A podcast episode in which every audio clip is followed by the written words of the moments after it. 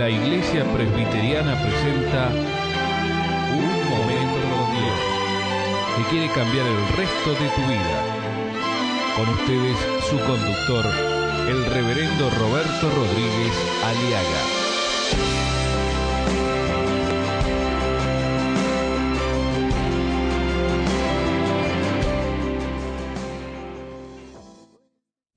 Eclesiastés 11.1 en adelante dice, echa tu pan sobre las aguas, porque después de muchos días lo hallarás. Reparte a siete y aún a ocho, porque no sabes el mal que vendrá sobre ti o sobre la tierra. Esto es uno de los principios gloriosos de cómo invertir bien en la vida. Principios espirituales, hay razones, criterios bíblicos para compartir, para dar, para, para ofrendar, para bendecir a los demás, porque más vale dar que recibir. Hemos visto que uno de los principios, las razones es que uno recibe después, cosecha lo que siembra. Puede que esté a punto de ocurrir algo, suceder un día en que tú necesitarás la ayuda de aquellos que han sido bendecidos por tu bendición de dar. Y el segundo principio razón es para protegerte del mal de la avaricia. Dice así, porque no sabes el mal que vendrá sobre la tierra. Reparte a siete, aún a ocho. No sabemos el futuro. No sabemos cómo viene el futuro, porque el futuro es incierto.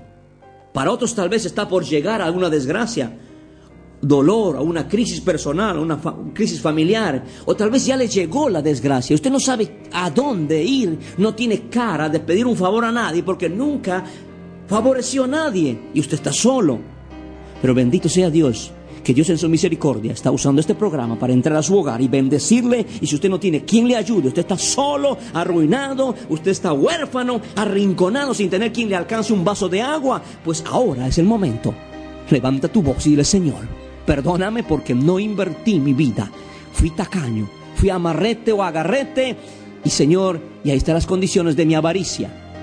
Por eso Dios quiere prevenir a aquellos que los que ya son se arrepientan y se conviertan, y los que no son, están a punto de serlo, dejen de serlo. No es almacenando, mi amigo, no es guardando, no es acaparando el principio para protegernos de la del desgraciado futuro sin Cristo. Hay gente que cree que ahorrando, guardando, se va a proteger del futuro. No, es al revés, es invirtiendo, es bendiciendo a los demás con las bendiciones que recibimos, es así cuando uno se cuida mejor del futuro. Si no, pregúntenle a aquellos que han guardado su plata en el, en el corralito, en el corralón, qué sé yo. ¿Vio? Guardaron con la esperanza de que mañana, no digo que no hay que ahorrar, pero no ahorre como confiando en eso, sino ahorre para invertir y bendecir a los demás con los intereses que gane. Eso es el principio.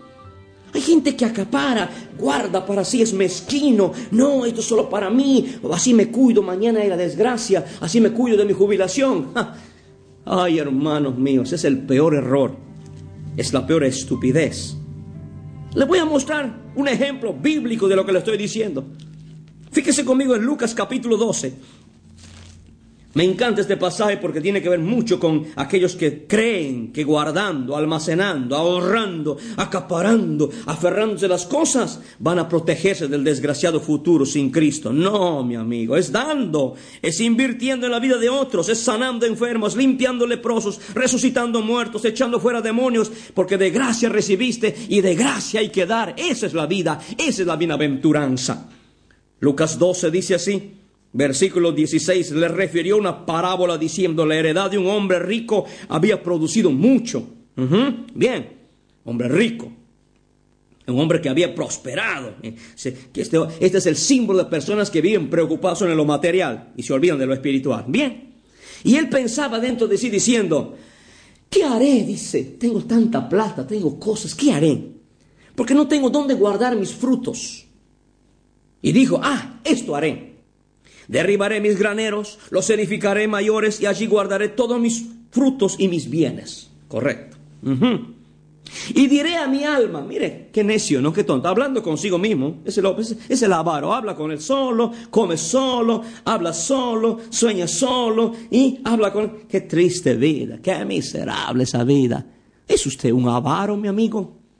Es usted un agarrete, amarrete. Usted vivirá hablando con usted solo, usted no tendrá amigos, no podrá disfrutar de la vida, ni a salir a la calle podrá porque no tiene a nadie con quien conversar. Ven a Cristo, hombre, hace disfrutar la vida. Con Cristo se tiene no solamente amigos, sino hermanos y familias gloriosas desde hoy para siempre. Bien, este rico dice, diré a mi alma, alma, muchos bienes tienes guardados para muchos años.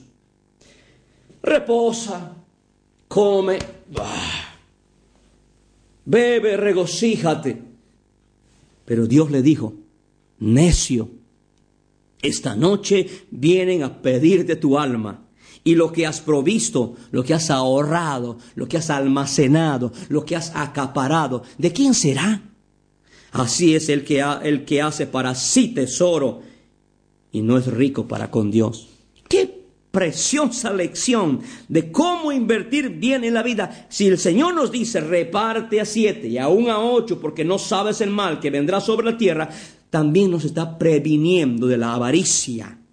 El avaro guarda, almacena, acapara para cuidarse del mal venidero. Pero como, como no da nada, no sirve a los demás, al final se queda solo, viejo regañón, amargado, solterón y solitario, sin amigos, sin tener quien le visite en su lecho de dolor. ¿Cuántos le visitan a usted en su cama? ¿Vienen todos los días sus amigos a usted a verle, a saludarle, a alegrarle la vida? Usted vive entre el cielo raso de su cama y su techo y su televisor, ahí enclaustrado en la soledad, esperando solamente morir. Esto es lo triste porque usted no hizo, no bendijo, no dio. Siempre esperó recibir tal vez ese es el avaro. Vive en la celda de prisión de su dolor. Ese hombre rico no echó su pan a las aguas, no repartió, no sirvió, solo acaparó. Creía que la vida de goces terrenales, dice el versículo 17, ah, lo que haré, tengo tanto, ¿dónde guardaré mi plata? ¿Dónde guardaré mis frutos? Creía que la vida de goces terrenales, los ahorros, guardar sin compartir, era su seguridad y su felicidad. ¡Qué estupidez! Creía que guardando se aseguraba del día del mal. ¡Qué estupidez! Dios mismo le dice necio, pero Dios le dijo necio. Esta palabra significa que aquellos que viven guardando, almacenando para cuidarse del mal venidero. Aquellos que no reparten, que creen que la vida, los, que los goces de esta vida está en ahorrar sin compartir, en guardar sin dar, en que viven solamente para sí, son estúpidos, mentecatos, tontos, simples, desatinados, imbéciles, porfiados, tercos, disparates, no importa, el sinónimo es igual. Eso le dice Dios a este hombre que no repartía, que no compartía, que no quería dar a nadie nada esta noche, pues no sabes el mal, la desgracia que te puede venir. Esta noche significa un cortocircuito, un paro cardíaco, un derrame cerebral. Te puedes atragantar con el asado que estás comiendo solo, amargado y resentido. Hay gente que come con la boca llena. Viven así, no tienen felicidad, se van a atragantar, se engrosan sus corazones, después vienen los problemas cardíacos triste vida del hombre que no vive para servir, porque ya no sirve para vivir. Estos son los principios. No sabemos el futuro. Necio esta noche, porque puede ser que esté cerca el día o la hora. Este hombre pensó más en el cuerpo que en el alma. Ese es el avaro. Pensó más en el presente que en la eternidad. Fíjense lo que dice.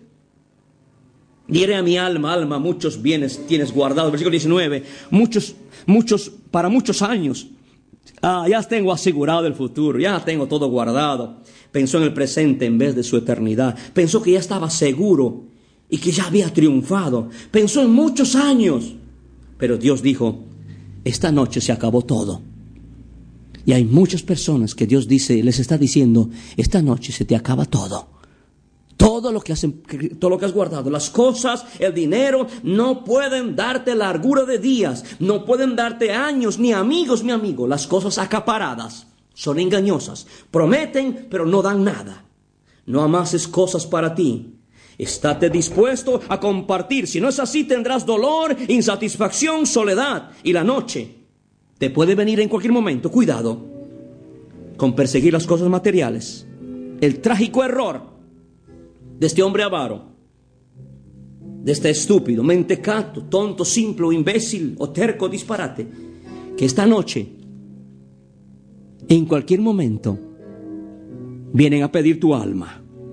Y lo que has provisto, ¿de quién será? Es la pregunta eterna. Fíjense cómo termina este pobre hombre. En lugar de graneros, compró su tumba.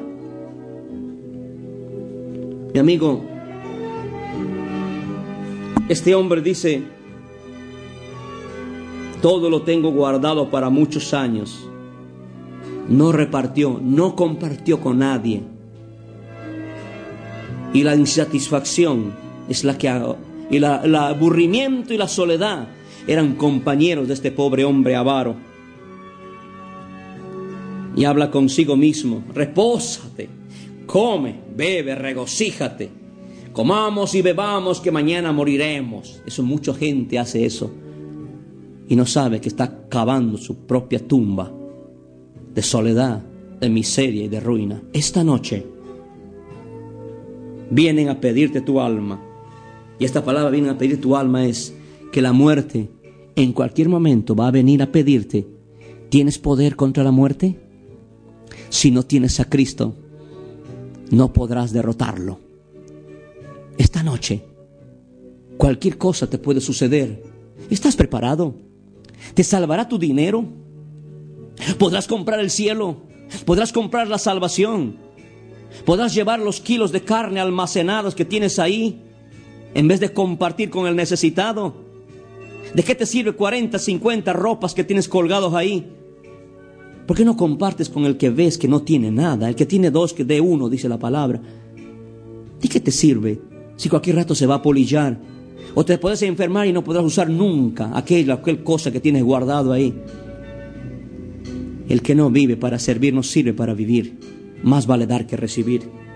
Dios ha hecho, mi amigo, que nuestra seguridad, que tu seguridad esté solo en Jesucristo. Jamás estarás seguro si Cristo no vive en tu corazón. El que cree en el Hijo tiene vida eterna, pero el que desobedece al Hijo no verá la vida, sino que la ira de Dios, el infierno, la muerte, está sobre él. San Juan 3:36. Abre tu corazón a Cristo y dile, Señor, el mensaje es duro, pero es verdad. Te digo las cosas como son, mi amigo. Abre tu corazón y acepta Jesucristo como Salvador personal y dile, Señor, toma mi vida, hazla de nuevo y úsala para ser un instrumento de bendición para la gloria de tu nombre, desde ahora y para siempre. Amén. Aleluya. Escuchar programas ingresando a www.unmomentocondios.com.